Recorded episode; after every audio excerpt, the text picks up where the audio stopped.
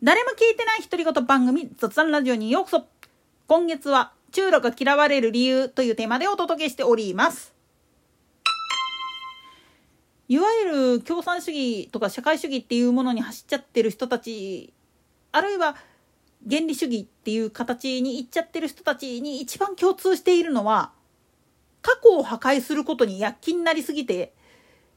結局何がしたいんやっていう話になってくるんですよ。なんでやねん。もっと言ってしまうと本来歴史を学ぶ上において一番重要になってくるのは過去に何が起きたかっていう前提条件が必要になってくるわけなんです。我々学会員なんかでもいわゆる日蓮仏法と呼ばれるものがなぜ誕生したのかっていう背景そしてなぜ自分たちはそれを布教するために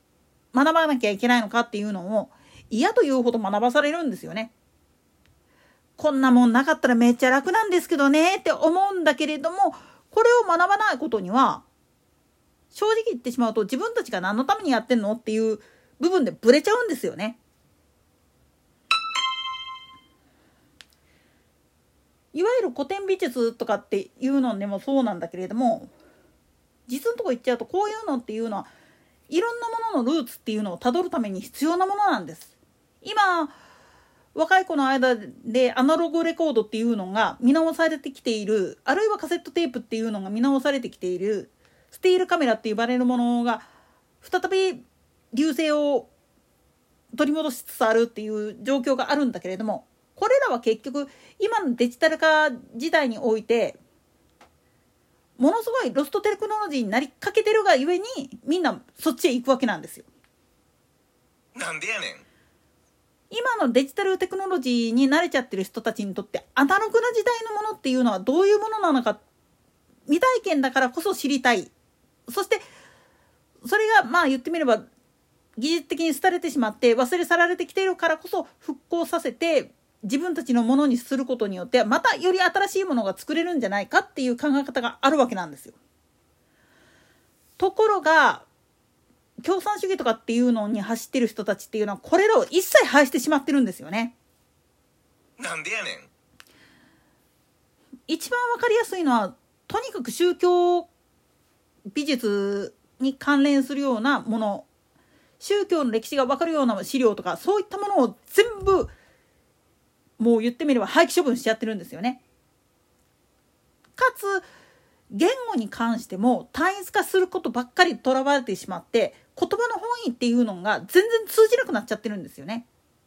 一番わかりやすい弊害を言ってしまうと実は漢字漢字圏であるはずの中国で朝鮮半島の2島それから日本東南アジアなんかもそうなんだけれどもまあそこら辺の国々の人たちっていうのは本来漢字でやり取りができるようにはなってたはずなんだけれども簡略化しすぎたで言葉の意味を一文字一個っていうふうに限定してしまったがために実は言葉が全然通じないんだそうです中国語って。もっと言ってしまったら北京語のやり方でやってしまうと同じ発音でやってるから文字で識別するっつったかって意味がもう全然通じなくなっちゃってるんだそうです。つまり自分たちは均一化するために単一化するためにやってきたことっていうのがどうしてこんなに狂ってしまうのかっつったら根本的な部分っていうのはその前提条件としての歴史っていうのを知っとかないといけないからなんです。もっと言ってしまったら日本の文化って呼ばれるものだって遠い遠い文化の始まり日本の歴史的な部分におけるいろんなまあ道具の歴史であったりだとかそういったものっていうのは基本的には中国朝鮮半島あるいはロシアさらにはいわゆる環太平洋地域のいろんなところから来た人たちらの文化っていうものがミックスされて初めて日本文化っていう風になるわけなんです。当然日本文化と言ったかってその地域エリアによって微妙に差が出てくるわけなんですよね。単一化されてないからこそ様々な形があってだけどどっかでまあ言ってみれば共通するような項目があってそれがいろいろとミックスされていて日本文化っていうのができているっていうふうに大体歴史で習うわけなんだけれども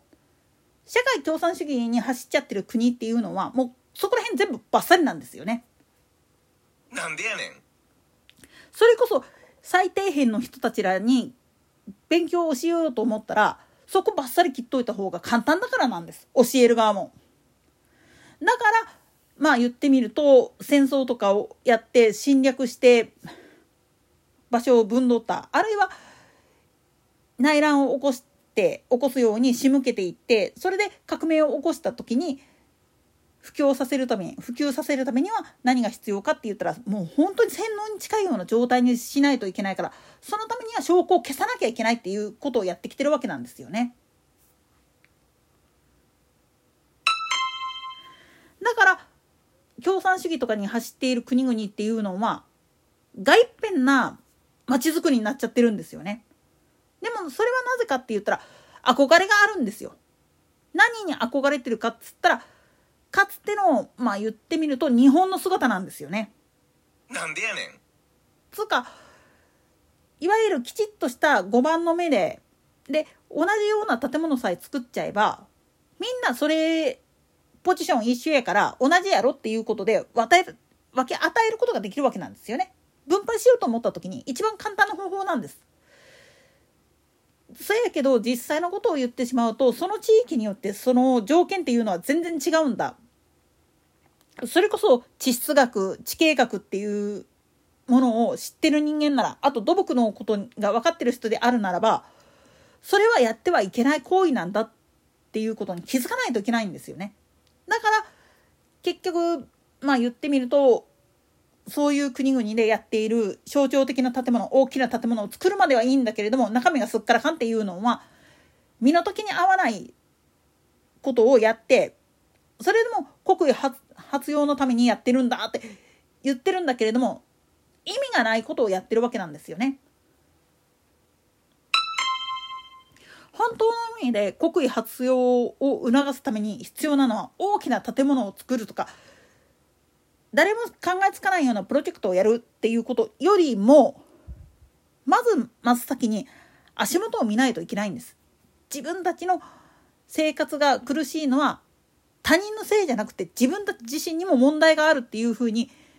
やっていかなきゃいけない。そのための教えとして宗教っていうのをうまく利用しなきゃいけないにもかかわらず、それをやってこなかった。それどころかそれが一番よろしくないと言って切り捨ててしまったがために実はずれるんですよね。